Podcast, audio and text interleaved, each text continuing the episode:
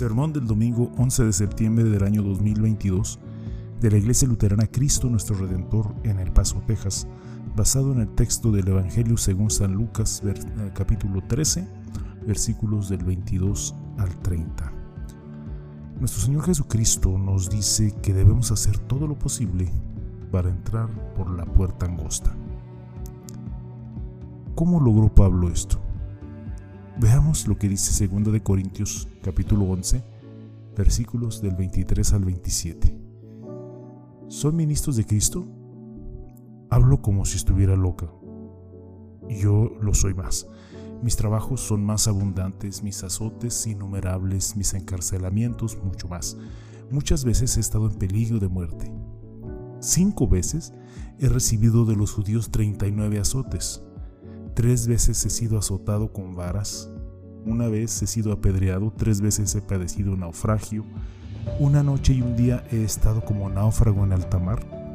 Son muchas las veces que he estado de viaje corriendo peligros de ríos, peligros de ladrones, peligros de mi propia gente, peligros de los no judíos, peligros en la ciudad, peligros en el desierto, peligros en el mar, peligros entre falsos hermanos. He pasado por muchos trabajos y fatigas, Muchas veces me he quedado sin dormir, he sufrido de hambre y de sed. Muchas veces no he dormido y he pasado frío y desnudez. Soportando todo lo que Pablo soportó en el nombre de Jesucristo, ¿cómo lo hizo? ¿Cómo perseveró? ¿Cómo mantuvo la fe?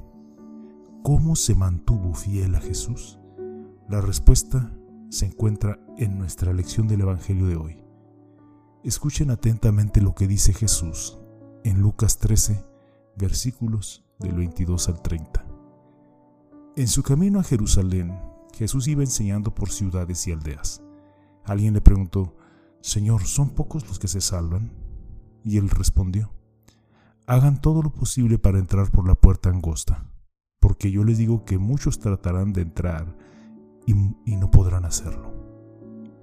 En cuanto el padre de familia se levante y cierre la puerta, y ustedes desde afuera comiencen a golpear la puerta y gritar, Señor, Señor, ábrenos, Él le responderá, no sé de dónde salieron ustedes.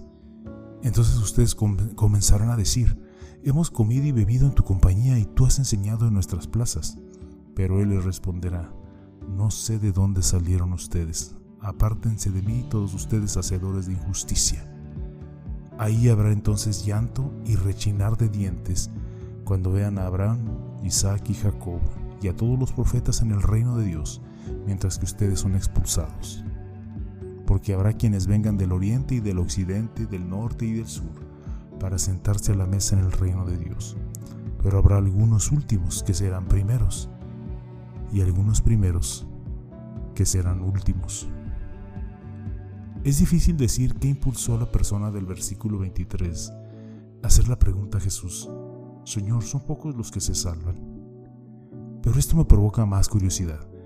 ¿Cómo crees que la gente respondería a esa pregunta hoy en día? ¿Cómo respondería la gente? ¿Son pocos los que se van a salvar? Creo que la mayoría respondería, por supuesto que no. Dios va a dejar entrar a todo el mundo porque al final hay muchos caminos diferentes hacia el cielo, pero todos llevan al mismo Dios. No importa lo que creas mientras seas una persona buena y sincera.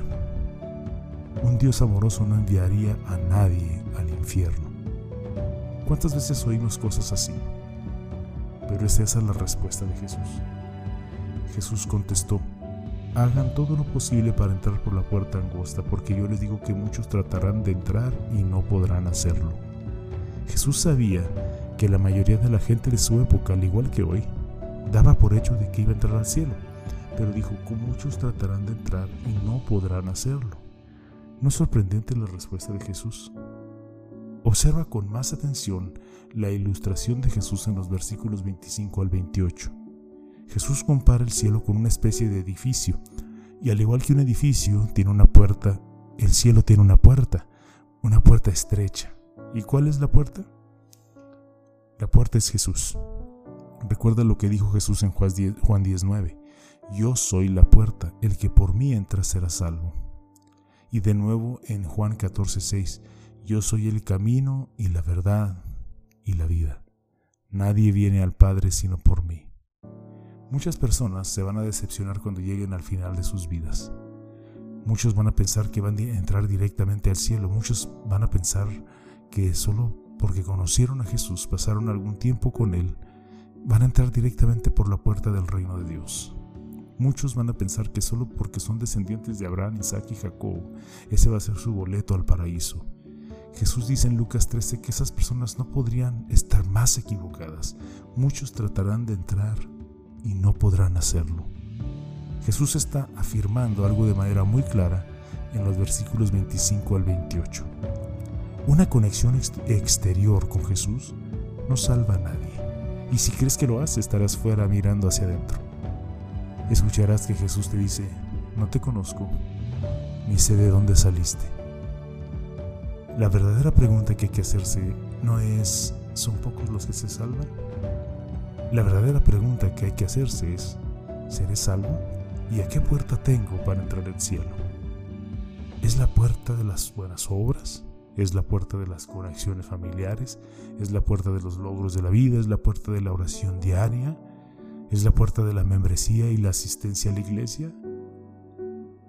Espero que te des cuenta de que ninguna de esas puertas es la puerta del cielo. ¿Te imaginas lo decepcionado que estarías si descubrieras que al final de tu vida te has enfocado en las cosas equivocadas?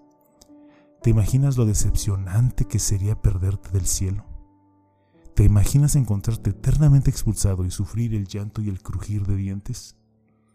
¿Te imaginas vivir con un arrepentimiento eterno por no haber puesto una fe completa y total en Jesús para tu salvación? Podrías decir, no quiero pensar en eso. Pero Jesús responde, quiero que lo pienses. Te estoy dando esta ilustración difícil y aterradora de los versículos 23 al 28 para, 28 para que esto jamás te suceda. Dice Jesús, hagan todo lo posible para entrar por la puerta angosta. La palabra griega que se usa para, para decir hacer todo lo posible es la palabra en español que significa agonizar. ¿Y qué significa agonizar? Significa que algo es tan de vital importancia para ti que deberás esforzarte y luchar para asegurarte de que eso ocurra, sin importar lo que te cueste. Así que en términos de lo que Jesús está diciendo aquí en Lucas, el cielo es de vital importancia para ti que tanto así que deberías esforzarte y luchar por mantenerte en la fe, sin importar lo que te cueste. Lo que debes hacer, porque has de saber que Jesús es el único camino al cielo. Así que deberás hacer lo que sea necesario para crecer en tu fe, para fortalecer tu fe, para permanecer en la fe. Y lo estás haciendo. No te hago esta pregunta con ánimo de crítica, lo pregunto con seriedad y con urgencia. ¿Estás haciendo todo lo posible para entrar por la puerta angosta? ¿Estás de verdad haciendo todo lo posible para entrar por esa puerta estrecha?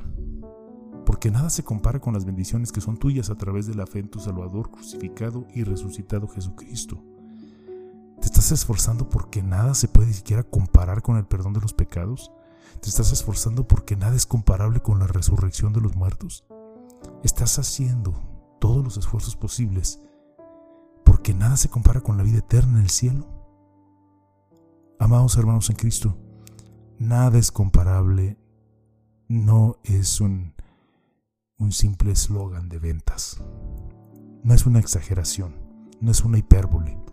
Literalmente, ni tú ni nadie puede pensar en o nombrar algo que sea más grande que el perdón de los pecados, la resurrección de los muertos y la vida eterna en el cielo a través de la fe en Jesús. Estás haciendo todo lo posible para aferrarte a Jesús y a todo lo que ha hecho por ti y todo lo que te promete sin importar lo que pase. Ahora sabes cómo lo hizo Pablo. Ahora sabes cómo y por qué Pablo se esforzó por entrar por la puerta estrecha en 2 de Corintios 11, 23 al 27. Ahora sabes cómo y por qué Pablo agonizó, se esforzó perseveró a través de toda la persecución, todos los golpes y todas las dificultades de su vida. Nada de eso se comparaba con el perdón de los pecados, la resurrección de los muertos y la vida eterna en el cielo que tenía en sus manos por la fe en Jesús. Pablo pensó alguna vez que entraría en el cielo como todos los demás, pensaba que entraría al cielo como por, por ser judío, por ser fariseo, por guardar la ley. Nadie era más celoso o santurrón que Pablo. Pero en su misericordia Jesús le mostró a Pablo lo, equivocado que estaba. Y como resultado, esto es lo que le dice, lo que dice más bien el apóstol Pablo al respecto. Dios fue misericordioso conmigo, a fin de que en mí, el peor de los pecadores, pudiera Cristo mostrar su infinita bondad. Así llego a servir de ejemplo para los que creyendo en Él recibirán la vida eterna. ¿Ves la misericordia que Jesús te ha mostrado?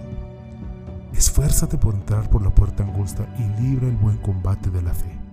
Jesús vino por ti, vivió por ti, murió por ti, resucitó por ti. Él te salvó. La puerta al cielo no son las grandes cosas que tú has logrado, sino las grandes cosas, cosas que Jesús ha logrado por ti. Entrar por esta puerta es lo más importante, pero solo ocurre de una manera, únicamente a través de Jesús. Amén. Y que la paz de Dios que sobrepasa todo entendimiento, guarde sus corazones y sus pensamientos en Cristo Jesús. Amén.